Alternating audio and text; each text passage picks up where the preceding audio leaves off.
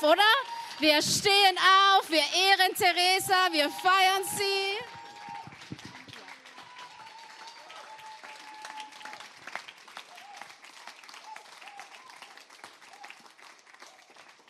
Dankeschön. Morgen ist ja Muttertag. Und da habe ich am Beginn der, der Woche so ein bisschen drüber nachgedacht und da hatte ich eine mega Inspiration. Einen echt coolen Satz. Und der heißt, Mut kommt von Mutti. Leider war die Inspiration aber irgendwie mit diesem Satz dann aus. Also es ist mir nichts mehr dazu eingefallen. Aber ich habe mir gedacht, ich gebe es euch trotzdem. Wenn ihr morgen die Mama anruft und sagt, hey, ich habe was für dich, ich sag dir was, Mama. Gestern im Gottesdienst gehört, Mut kommt von Mutti. Und das ist total super. Naja, nichtsdestotrotz ging dieser Gedankenstrang aber nicht weiter. Manche denken sich, oh mein Gott, das ist echt komisch. Also Gott sei Dank, das ist echt weird geworden. Aber ich glaube, es wäre total super geworden. Also falls jemand sonst den Gedankenstrang zu Ende führen möchte, vielleicht morgen am Telefon mit der Mama oder beim Essen, bitte, here you go.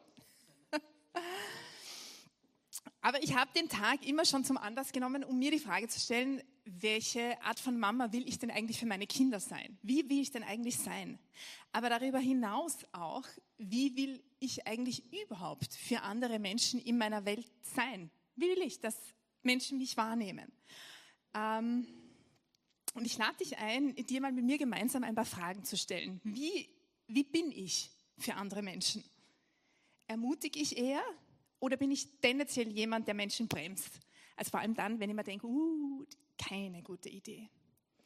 Bin ich ein Spiegel für Menschen, also wo man sich sicher sein kann, ich sag's da geradeaus eine. Also wenn man zu dem kommt, dann hast du dir richtig einen Spiegel eins zu eins vorgehalten. Oder bin ich eher jemand, der, der Menschen eher umschmeichelt? Mache ich Menschen größer oder mache ich Menschen kleiner? Fühlen sie sich in meiner Gegenwart eher wertgeschätzt oder bin ich grundsätzlich jemand, der so mit sich selbst beschäftigt ist, dass ich Menschen eher übersehe? Feiere ich Menschen eher oder ignoriere ich es? Bin ich eher gebend oder eher nehmender Mensch? Bin ich eher ermüdend oder eher erfrischend für Menschen? Wenn jemand von mir weggeht, weiß ich dann, dass der großartig über mich denkt oder denkt er dann vielleicht großartig über sich selber? Bin ich jemand, wo Leute weggehen und sie denken, boah, jedes Mal, wenn ich von dem weggehe, fühle ich mich größer, als, als ich hingegangen bin. Und ein Modewort in unserer Gesellschaft ist ja das Wort Selbstfindung. Aber das Thema heute ist nicht, wie du dich selbst findest, sondern was Menschen finden, wenn sie dir begegnen. Also wer bist du für andere Menschen? Und damit meine ich jetzt nicht, was denken andere Menschen über mich, finden die mich super oder cool oder eingebildet oder blöd oder wie, wie, wie denken Menschen über mich? Das meine ich nicht, sondern wie, was bin ich für Menschen? Welches Gefühl gebe ich Menschen?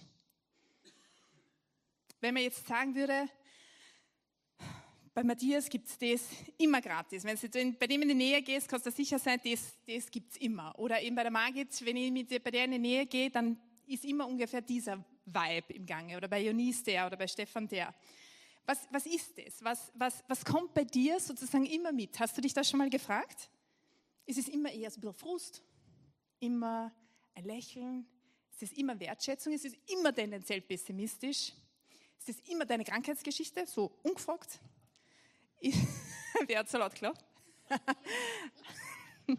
ist es immer Hoffnung? Was ist das? Abgesehen davon, dass jeder Mensch mal gut oder schlecht drauf ist, aber es gibt so eine Grundmelodie, die jeder Mensch hat. Ist dir das schon mal aufgefallen? Ist dir schon mal aufgefallen? Es gibt Menschen, deren Grundmelodie ist immer Stress. Es ist wurscht, was sie in dem Leben abspielt oder nicht. Die Melodie ist immer stressig. Dann gibt es Menschen, die haben immer gute Laune-Melodie. Wurscht, ob es denen schlecht geht oder nicht, aber die Grundmelodie ist immer gute Laune. Dann gibt es Menschen, die sind immer eher euphorisiert, obwohl es eigentlich jetzt nichts mega zum Euphorisieren gibt, aber es ist so eine Grundmelodie. Dann gibt es Menschen, die sind immer tendenziell entmutigend. Sagst, nein, nein, nein, das bin ich nicht. Hm, das sind oft Menschen, die sehr rational denken. Ich habe meinen Mann gefragt, ob ich kurz ein Beispiel bringen darf an dieser Stelle. Der Ronny ist ein Mensch, der ist eher, eher rational denkend. Und ich bin immer jemand, der gerne Luftschlösser baut und darüber hinaus. Und der Ronny hat äh, am Beginn unserer Beziehung, also vor über 20 Jahren immer gesagt, na, dann hast du über das bedacht und das und das und das und das und hat gefühlt immer meine Seifenblasen, meine Luftschlösser, meine Träume, das war immer so bang, bang, bang, bang, ein nach dem anderen abgestochen. Das hat mich voll entmutigt. Und dann habe ich gesagt, hey, du bist voll, bist voll entmutigend. Und er hat gesagt, ja, aber ich meine das ja gar nicht so, aber ich muss dir das sagen. Und, und ich möchte dir einfach nur sagen, wenn du jetzt so ein voll rationaler Mensch bist, es kann sein, dass ein Vibe, der immer mitkommt, eine Melodie, die immer mitkommt von dir, entmutigend ist, obwohl du es vielleicht gar nicht, gar nicht merkst. Und die Frage ist, das kannst du dir jetzt selbst stellen. Boah, was ist meine Grundmelodie? Aber frag doch mal einen Menschen in deiner Welt. Hey, wenn ich so eine Grundmelodie habe, wie ist denn die? Ist die eher entspannt oder ist die eher banisch oder ist die liebend oder wie ist meine Melodie? das ist ein richtig cooles Thema, für immer so einen Abend zu fragen, wie nimmst du, und dann check mal, ob die Melodie, die du dir selbst zuschreibst, auch die ist, die deine Frau von dir hört. Oder wer auch immer in deiner Nähe ist.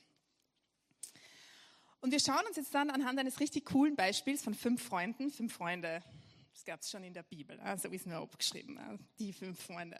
Anschauen, was es bedeutet, für jemanden was zu sein, das ganz banal und ganz alltäglich ist, aber das in Wirklichkeit eine voll große Dimension haben kann.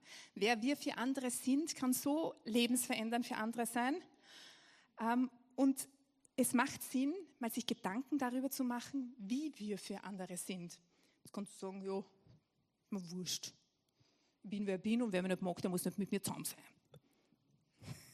Das klingt fast ein bisschen wienerisch. Ja? Aber es ist in schöner formulierten aber auch genau das, was unsere Gesellschaft immer wieder zu uns sagt. Umgib dich mit Leuten, die dort sind, wo du hin willst.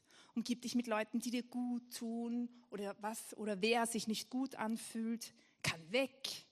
Und es klingt ganz plausibel und ganz logisch irgendwie.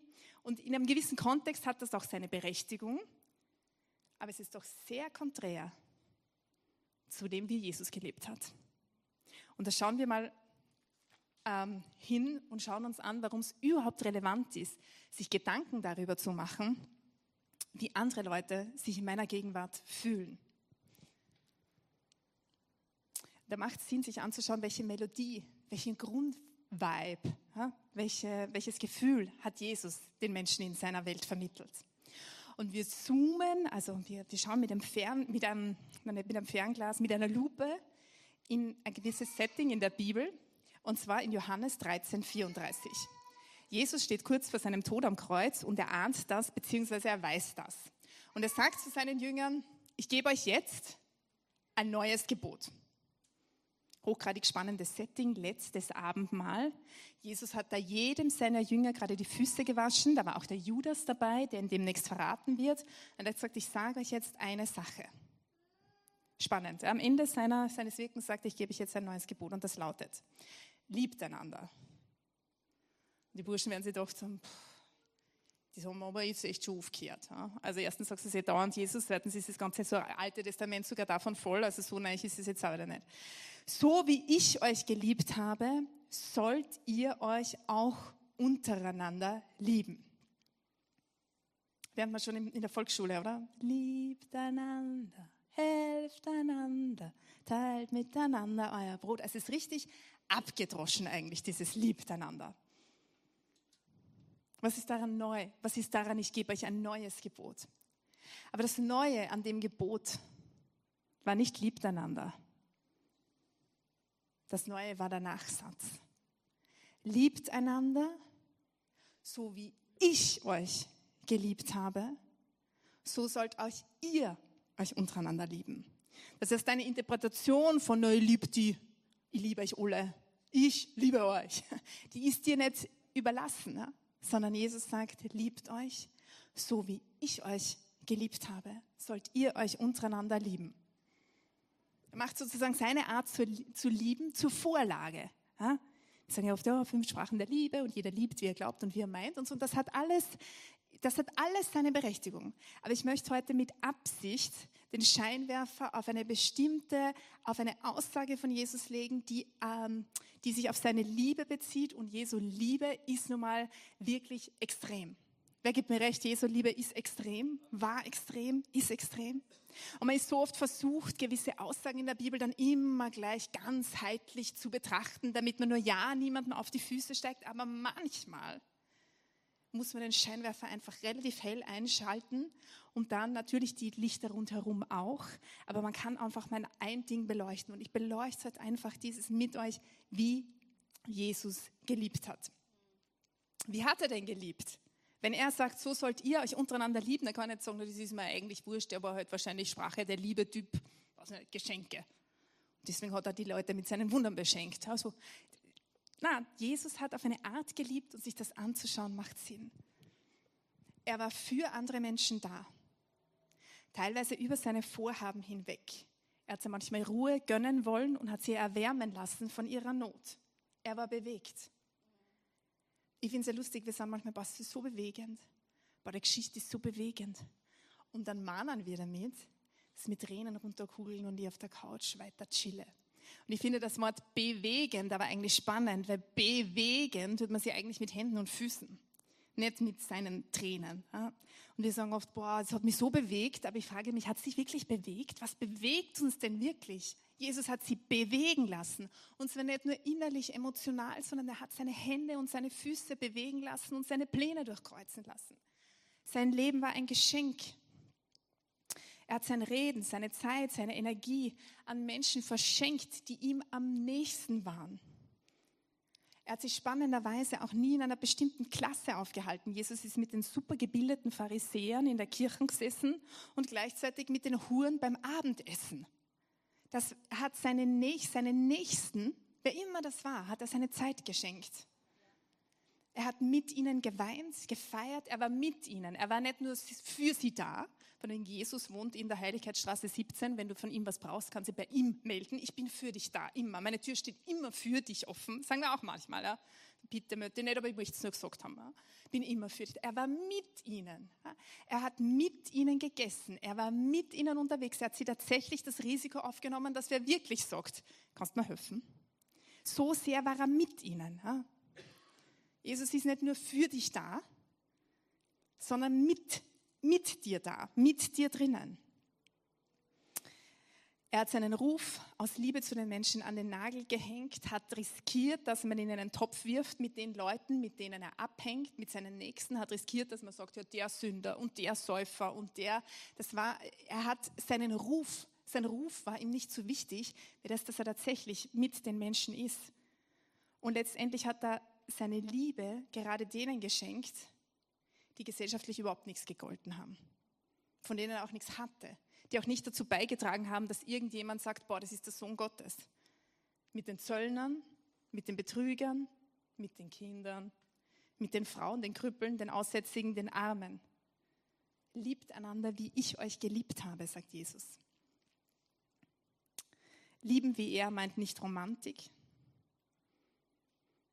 Das heißt, in anderen das Ebenbild Gottes erkennen zu wollen, andere Leuten, Leute großartig zu schätzen. Kennst du sicher diesen Anfang der Bibel, wo, wo es heißt, ähm, Gott hat den Menschen geschaffen nach seinem Ebenbild.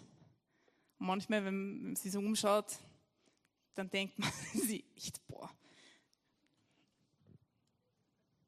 Und ich habe mir gedacht, Kennt ihr so 3D-Bilder? Ich weiß gar nicht, das wird echt einmal wieder modern werden. Also ich junge ja gab so 3D-Bilder und die musstest du anschauen. Und erst wenn man die Augen ein bisschen verschwommen gemacht hat und so, dann kamen die so richtig raus. Wer weiß nur, wie das geht mit diesen 3D-Bildern? Ja, da hat es noch nicht so viele Brillen gegeben, das musstest du echt können. Ja, das konnten nur manche. Augen unscharf stellen und dann kam es irgendwo raus. Und ich habe mir gedacht, boah, diesen Blick sollten wir echt einüben in Bezug auf Menschen. Ja? Ich schaue die nicht nur an, so, so Heinz, wie ich die halt wahrnehme, mit deinen Stärken und deinen Schwächen und dem, was ich an dir cool finde und dem, was ich an dir echt nervig finde, sondern ich, ich, ich, ich, ich bemühe mich, ja, einen Blick gegenüber Menschen aufzusetzen, die so bisschen verschwommen ist, fast verklärt, voller Liebe. Ich will nur das Ebenbild Gottes in dir sehen, nur deine guten Sachen. Und ich glaube, dass Jesus Menschen so gesehen hat. Der war nicht blind, aber wenn er sagt, denn ihr habt Menschen im Ebenbild Gottes geschaffen, und du sollst sie so lieben, wie ich sie sehe, dann glaube ich, dass wir aufgefordert sind, nicht ständig scharf, scharf zu stellen. Boah, da, ich durchschaue dich ganz genau, Schwäche, Schwäche, Schwäche, Schwäche. Sondern stell ruhig mal unscharf. Weil möglicherweise kommt genau dann wie deinem 3D-Bild genau das heraus, was Gott gemeint hat. Wenn wir nicht, boah, den durchschaue, ja, vielleicht solltest du ihn gar nicht durchschauen, sondern ihn einfach nur lieben. Jesus hat lieben, wie er hast. Er hat eine Größe an den Tag gelegt, sich klein zu machen, sich dienen zu machen. Und er hat gewusst, dass sein Umgang nicht seinen Wert begründet. Also er hat gewusst, ich kann mit ähm, Xindel unter Anführungszeichen abhängen. Das definiert nicht meinen Wert. Ich bin mir nicht so schade. Mein Wert ist in Gott begründet. Ich weiß, wer ich bin. Also ist völlig brauche ich meinen Wert, meine Identität, mein Ansehen nicht dadurch definieren, dass ich möglichst mit Menschen zusammen bin, die das untermauern, wer ich bin. So sehr hat er gewusst, wer er ist. Sich klein machen, boah, wie das schon klingt, Theresa, jemandem dienen, ist das nicht voll veraltet? Ist es nicht eine Zumutung? Ist es. Ist eine Zumutung. Aber es ist nicht veraltet, es ist das, was Jesus uns dagelassen hat. Es ist das, zu lieben, bis es nicht mehr geht. Mit ausgestreckten Armen am Kreuz, jemanden den Staub von den Füßen waschen. Es bedeutet, zu lieben, jemand, bis es nicht mehr geht. Kannst du nicht da sitzen und sagen, ja, das stimmt, das würde ich auch gern, sondern ob du das wirklich glaubst, beweist sie nicht heute durch dein Nicken, sondern durch, dein, durch deinen Alltag.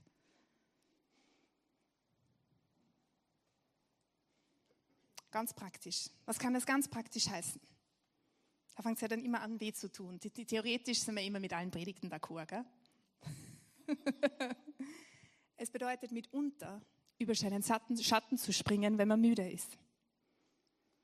Es bedeutet vielleicht geplante, ruhige Zeiten, Netflix-Zeiten, Chill-Zeiten über Bord zu werfen, an deiner Not zu begegnen. Es bedeutet Menschen zu helfen, die dir überhaupt nichts bringen die sie wahrscheinlich ja nie revanchieren werden. Es bedeutet, sich um kranke Menschen zu kümmern, auch wenn die vielleicht nie wieder gesund werden oder dir Danke sagen können oder es dir irgendwas bringt. Und Jesus traut uns das zu, so zu lieben, wie er geliebt hat. Und wenn ich sowas sage, dann merke ich schon richtig, wie es uns die Haare aufstellt. Dann denkt man schon, bitte, Theresa, relativiere das. Komm, bring's, setze es in den Kontext. Ich kann nur geben aus einem vollen Becher. Ich kann nur Menschen dienen, wenn es mir gut geht. Ich muss zuerst mich auftanken lassen, damit ich dann geben kann. Und es ist richtig so, boah, bitte, sag nicht, ich soll mir letztes Hemd geben, sag nicht, ich soll ja nur was tun, wenn ich schummiert bin. Und ich gebe euch recht, auch in all den Sätzen, die ich zuletzt gesagt habe, aber alleine, wie es uns die Haare aufstellt, bei den Extrameilen und bei der Art, wie Jesus liebt und möglicherweise nur bei der Vorstellung, dass wir ähnlich lieben sollten, zeigt, wie untypisch es in unserer Gesellschaft ist, nicht zu lieben, nicht zu geben, nicht zu verschenken, ohne zu kalkulieren, wie geht's eigentlich mir?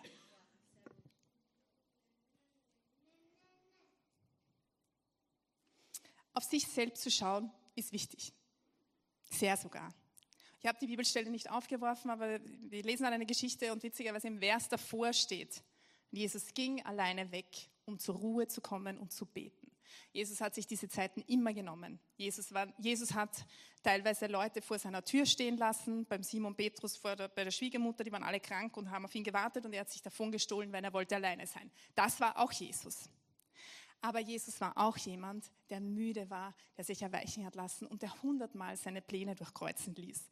Ich habe mir mal die Mühe gemacht, so ein Evangelium zu lesen und festzustellen, wie oft Jesus irgendwas geplant hatte. Wir gehen von A nach B oder wir machen das. Und wie oft irgendein Happening seine Pläne durchkreuzt hat. Und ich habe mich gefragt, wie viel von dem Jesus bin ich? Wie viel lasse ich von meiner Not oder von Menschen meine Pläne durchkreuzen? Jesus hat das ständig gemacht, hat sich ständig wirklich bewegen lassen. Deinen Nächsten zu lieben wird nicht erst schlagend, wenn du Zeit und Energie dafür hast. Dinge passieren nicht dann, weil wir Zeit und Energie dafür übrig haben. Dinge passieren, wenn wir sie in den Fokus rücken. Das ist fast immer so. Wenn du sagst, ja, das möchte ich sein und so möchte ich lieben, dann wirst du automatisch eine Brille dafür kriegen und einen Blick dafür kriegen. Wenn du sagst, boah, zuerst mir, meiner, mich, dann wirst du nie mit mir, meiner mich fertig sein und wirst folgendes nie jemand sein, der sich verschenkt und der selbstlos liebt. An eurer Liebe zueinander wird jeder erkennen, dass ihr meine Jünger seid, sagt Jesus. Nicht am Life Church Logo, nicht am Ich bin Christ, nicht am Freikirchenlabel, nicht an irgendwas sonst, an dem wie ihr euch untereinander liebt, an dem erkennt man es. Punkt, basta, aus. Was nichts mehr hinzufügen. Dein Nächster. Fünf Freunde, von denen habe ich eingangs kurz gesprochen. Fünf Freunde, fünf, fünf Punkte. Liebt einander, so wie ich euch geliebt habe, sagt Jesus, so sollt auch ihr euch untereinander lieben. Da habe ich gedacht, boah, jetzt schau mal, ob in der Bibel eine, eine, eine, eine Geschichte finde, aus der man das herausholen kann. Nicht nur, wie Jesus mit Menschen umgegangen ist, sondern was könnte Jesus gemeint haben. Und es gibt eine Geschichte, wo untereinander recht viel passiert ist. Da waren Pharisäer, Normalos, Gesunde, Kranke, viele Menschen unter einem Dach zusammen. Und da sind fünf Freunde aufgeschlagen. Und aus deren Verhalten nehmen wir fünf Punkte mit, um ganz praktisch, das, was ich jetzt gesagt habe, einfach festzumachen. Lukas 5, Vers 17. Als Jesus eines Tages Gottes Botschaft erklärte, saßen unter den Zuhörern auch Pharisäer und Gesetzeslehrer. Sie waren aus allen Orten Galiläas und Judäas und sogar aus Jerusalem zusammengekommen. Der Herr aber gab Jesus die Kraft, Kranke zu heilen. Da brachten einige Männer, im Markus Evangelium in der Geschichte, die dort ebenfalls steht, steht, dass das vier Männer waren, einen Gelähmten auf einer Trage. Sie versuchten, den Kranken ins Haus zu bringen und ihn vor Jesus niederzulegen. Aber sie kamen an den vielen Menschen nicht vorbei. Kurz entschlossen stiegen sie auf das Dach und deckten einige Ziegel ab. Durch die Öffnung ließen sie den Mann auf seiner Trage hinunter, genau vor Jesus. Punkt eins: wenn die Tür zu ist, geh durch die Decke. Liegt auf der Hand, oder? Also die Bude war voll, da ging nichts mehr, da sind die Leute bis draußen gestanden, wer als erstes da war, war als erstes drin. Also sie versuchten den Kranken aber ins Haus reinzubringen und ihn vor Jesus niederzulegen. Ich gehe jetzt einmal davon aus, die sind nicht zur Eingangstür gestanden und haben gesagt, da kommen wir nicht rein, kommt gerade mal aufs Dach und lassen man von oben oben. Wahrscheinlich war es eher so, dass sie vielleicht einmal versucht haben, auf normalen Weg da reinzukommen. Verzeihung, dürft die vielleicht mal durch? hörst die sich selber nichts. Hm? Entschuldigung, lassen Sie uns hier mal durch. Jetzt du hast früher aufstehen müssen. Wir waren zuerst da. Könnten Sie Platz machen? Ich habe selber kein Blut. Wenn das Haus krachenvoll war, werden die wahrscheinlich auch da drinnen sich nicht, was Gott wie bewegt haben. Das war wahrscheinlich wie die Sardinen. Schauen Sie mal. Unser Freund ist gelähmt. Die kommen selber nicht rühren. So ähnlich wird das wahrscheinlich gewesen sein. Die werden es wahrscheinlich einmal normal versucht haben. Aber all die Leute, die Jesus lauschen wollten, haben gesagt, hörst, die komme ich selber nicht drin. Hörst, komm früher. Hörst, die aber keinen Platz. Also wahrscheinlich sind sie auf nicht sehr viel Verständnis gestoßen. Aber wie das so oft ist, sie hatten einen Rückschlag, aber das hat in ihnen Entschlossenheit ausgelöst. Und es ist immer die Reaktion auf Rückschläge, kann immer entweder auf Entmutigung stoßen oder auf jetzt erst recht. Also sie waren auf jetzt erst recht. Und sie wurden kreativ. Und sie haben gewusst, ich will diesen Freund von mir vor Jesu Füße legen. Ja, und das geht offensichtlich ja, mit diesen heiligen Zuhörern, die mir alle den Weg versperren, nicht. Also werden wir kreativ. Oft ist die Kreativität deiner Entschlossenheit noch viel schöner, noch viel heilsamer, noch viel wertvoller, als wenn deine glatten Pläne aufgegangen wären. Ich habe mir das mal kurz gedacht, ich habe kurz an die ähm, Silvia und an die Maria gedacht, die vor ein paar Wochen für die Doris Rizzo gebetet haben. Die haben gesagt, ich möchte, während die Doris eine schwere OP hat, für die beten. Ja? Ich kann ihr aber nicht die Hand auflegen, weil in dem Operationssaal ist halt nun mal niemand zugelassen, der betet, sondern nur jemand, der operiert. Und äh, die haben sich aber nicht entmutigen lassen. Sie haben jetzt nicht das Dach vom AKH abgedeckt, sondern waren im Erdgeschoss. Ja?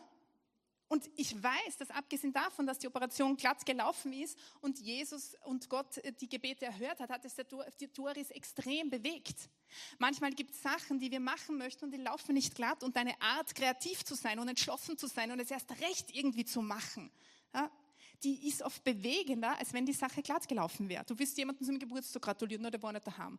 Na, wenn du es ihm vor die Tür stellst oder ihm Blumen schickst oder irgendwie deine kreative Art, es unbedingt zu wollen, deine Entschlossenheit, jemandem zu helfen oder jemanden zu lieben, kann oft bewegender sein, als wenn es glatt gelaufen wäre.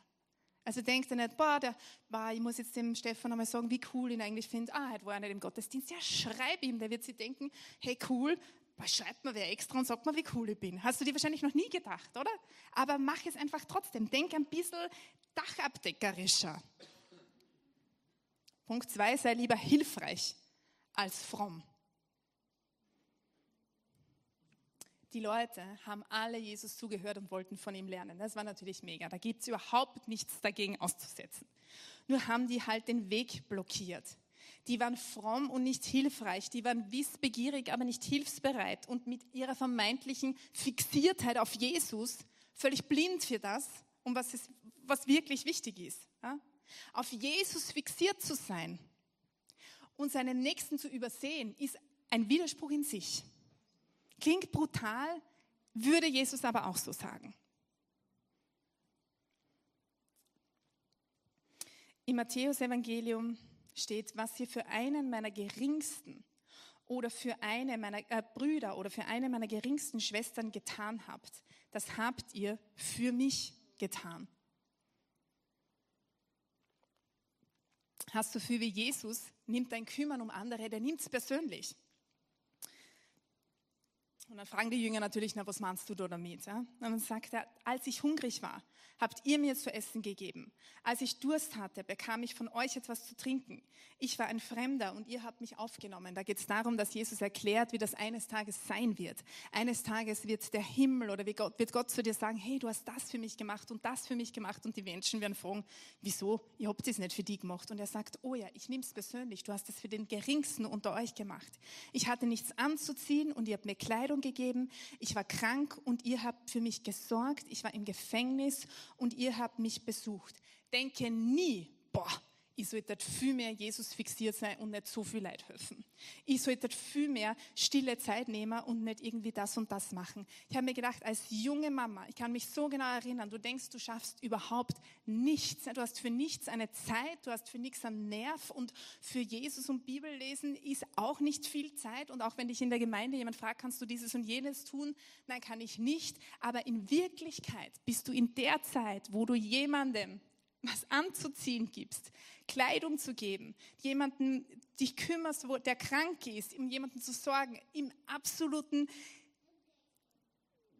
Kernuniversum von genau dem, was Jesus am wichtigsten ist. Und wir können uns nie denken, auch als Mamas, ja, das gilt für alle Armen und Kranken, aber meine Kinder haben mir selber ausgesucht. Ja, natürlich gilt es für die Kinder auch. Und ich kann als Mama nur sagen, mit dieser Aussage, das, was du für den Geringsten gemacht hast, das hast du für mich getan. Diese Jahre, wo du dir denkst, ich bringe nichts weiter, sind ein gesellschaftlicher Glaub also Schwachsinn, den wir glauben. Aber wenn du die Bibel liest und diese Worte, die Jesus sagt, müsstest du dir eigentlich denken, wow, ich hatte nie im Leben mehr so die Zeit, so mitten genau das zu 100 Prozent zu leben am Tag und in der Nacht. Wie das. Jesus nimmt es persönlich. Er nimmt es persönlich. Und wenn, wenn, wenn, wenn, die, wenn, wenn die Hände und Füße nimmt er persönlich, helfen nimmt er persönlich, sich um Kranke zu kümmern nimmt er persönlich. Und da brauchst du gar nicht lange überlegen, boah, was soll, was soll ich tun, sondern schau deinen Nächsten an. Wer von deinen Nächsten braucht Hilfe? Das ist die Art, wie Jesus gesagt hat, so soll man leben. Da brauchst du nicht die Welt retten, weil wenn jeder sich um seinen Nächsten kümmern würde, so wie Jesus das gemeint hat, dann wäre die Welt nämlich gerettet.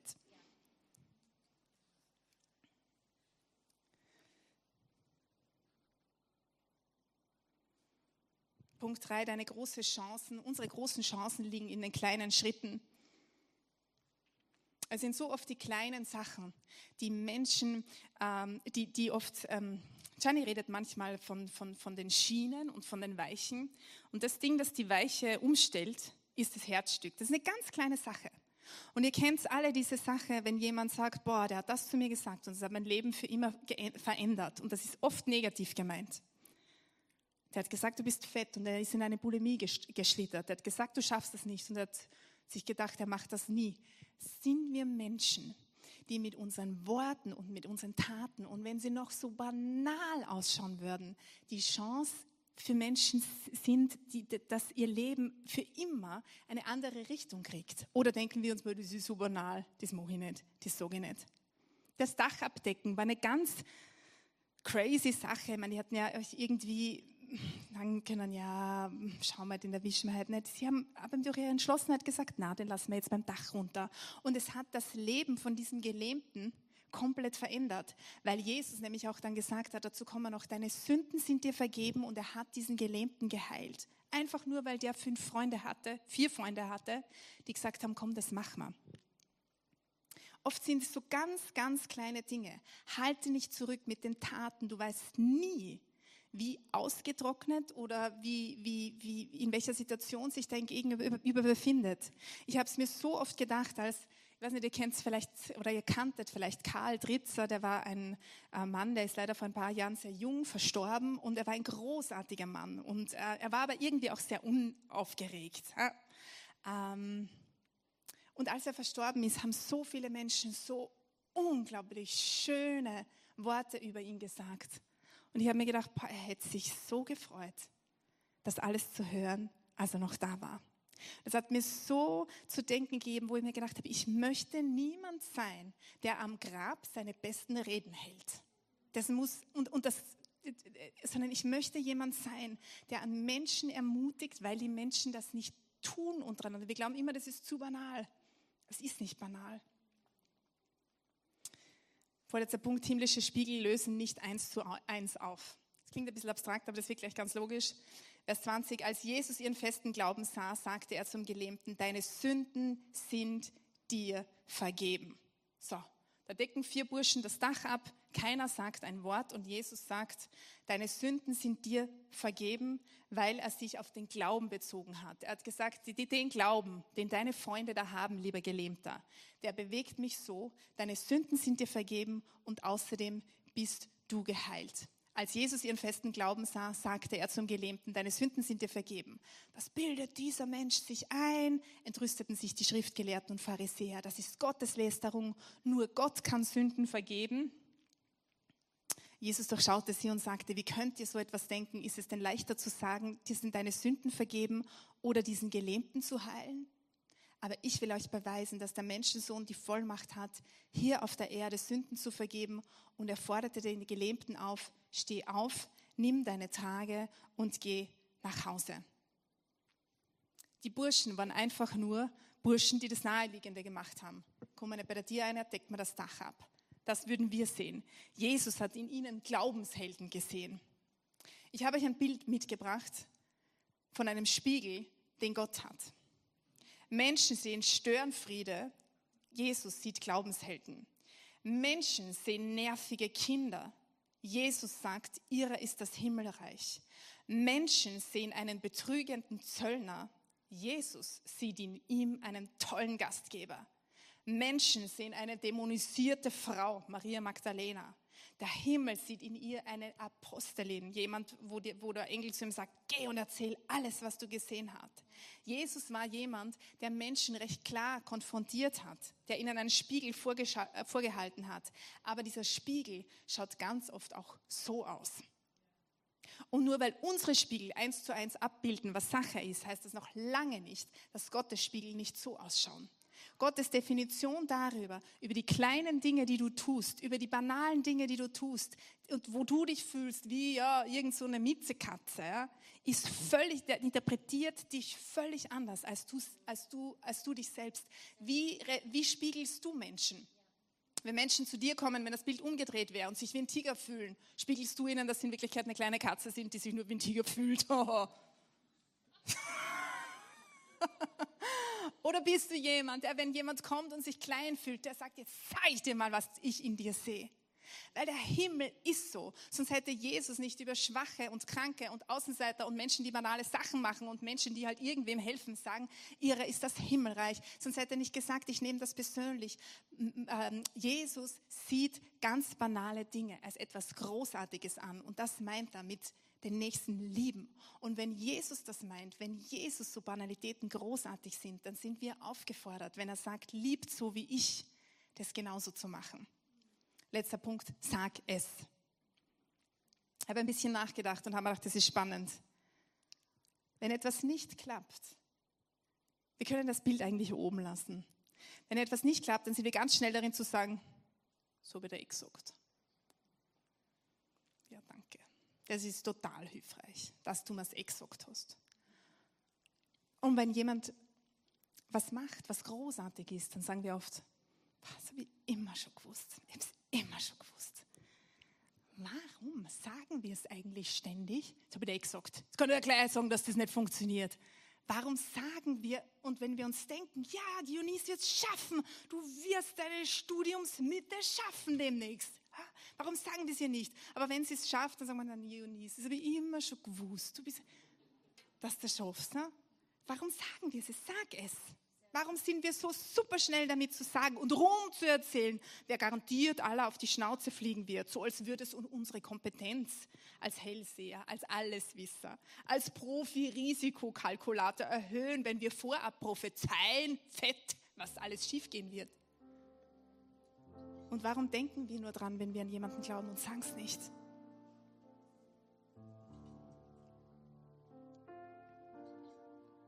Ich frage mich manchmal, warum es in unseren Unternehmen so viele Risikenabteilungen gibt.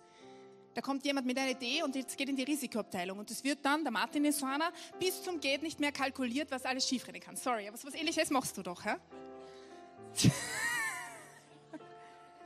Warum gibt es nicht in jedem Unternehmen auch eine Abteilung, die Chancenaufblasserabteilung heißt, wo du, also mindestens, es gibt es ja in manchen, aber die Innovationsabteilung ist meistens ein bisschen kleiner und hat meistens weniger Budget, wo jemand sagt, ich habe eine Idee und dann kommt raus, was alles sein könnte, was man noch alles machen könnte. Die blasen die Idee so richtig auf.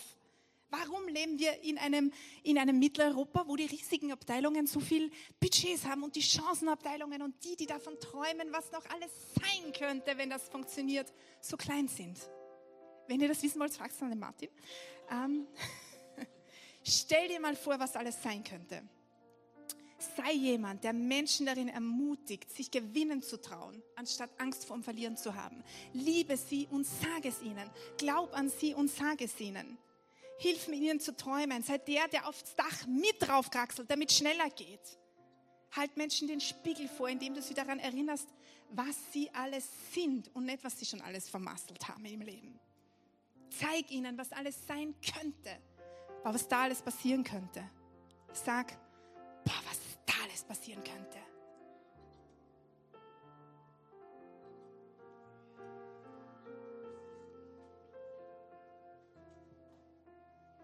Wenn wir in der Life Church mehrere Abteilungen haben, dann würde ich dafür plädieren, dass die Risikoabteilung, ja, die kann man schon machen. Ich finde die eh auch nicht schlecht. Aber die Chancenabteilung, die, die sagt, boah, stell dir vor, was alles sein könnte. Der Gianni ist so ein Träumer, der hat immer ganz große Ideen. Und er kommt sehr oft auf Leute, die sagen, boah, dies geht nicht, dies geht nicht, dies geht nicht, dies geht nicht. Wie wäre es, wenn er mit seinen eh schon großen Ideen auf Leute trifft, die sagen, stell dir mal vor, wenn das funktioniert und das funktionieren würde und das noch funktionieren würde und das auch noch, ja, die das noch größer machen. Das wäre mega, oder? Meine abschließende Frage ist, wer bist du für andere Menschen? Wie gehen Menschen von dir weg? Und wir nehmen uns ein paar Minuten Zeit, um einfach diese Frage, wo du dir diese Frage stellen kannst, wer bin ich für andere Menschen? Wie ist meine Grundmelodie? Was hören Menschen, wenn sie mich, wenn sie mich wahrnehmen? Was erleben Menschen, wenn sie von mir weggehen? Wie siehst du dich selbst? Wie sieht Gott dich? Wie sehen andere Menschen sich selbst, wenn sie von dir weggehen. Und ich darf euch bitten, zum Abschluss gemeinsam aufzustehen und einfach ein paar Minuten in, diesen, in dieser reflektierenden ähm, Stimmung zu bleiben. Und wenn du, du sagst, boah, ich weiß nicht, aber diese Predigt erwischt mich irgendwo am falschen Fuß oder vielleicht auch am richtigen, aber ich möchte so, wie ich bin, nicht sein ich möchte so, wie ich zu anderen Menschen bin, nicht sein. Oder aber auch, wo du sagst, ich möchte meine Art zu denken an irgendeinem Punkt, ich möchte sie verändern, irgendwas da hat mich gecatcht, aber ich möchte das nicht nur still und heimlich für mich machen, sondern ich möchte mit jemandem drüber reden oder kurz dafür beten. Dann lade ich dich ein, nach vorzukommen zu jemandem, dem Martin, den ich gerade versehentlich durch den Kakao gezogen habe, aber der eigentlich urcool und chancenorientiert mit dir beten wird. Ähm, oder aber auch zu Margit oder zu Silvia oder zu Michael in der ersten Reihe oder auch zu Matthias, der an irgendeinem Punkt gelacht hat, an den ich mich nicht mehr erinnern kann. Aber ähm, das sind Menschen, die mit dir Dinge festmachen heute. Und manchmal, sag es, hat auch damit zu tun, sag auch Punkte der Veränderung, sag sie zu Gott, sag sie zu anderen Menschen. Dinge, die wir nur für uns alleine festmachen, haben oft keine keine, die verschwinden schnell wieder.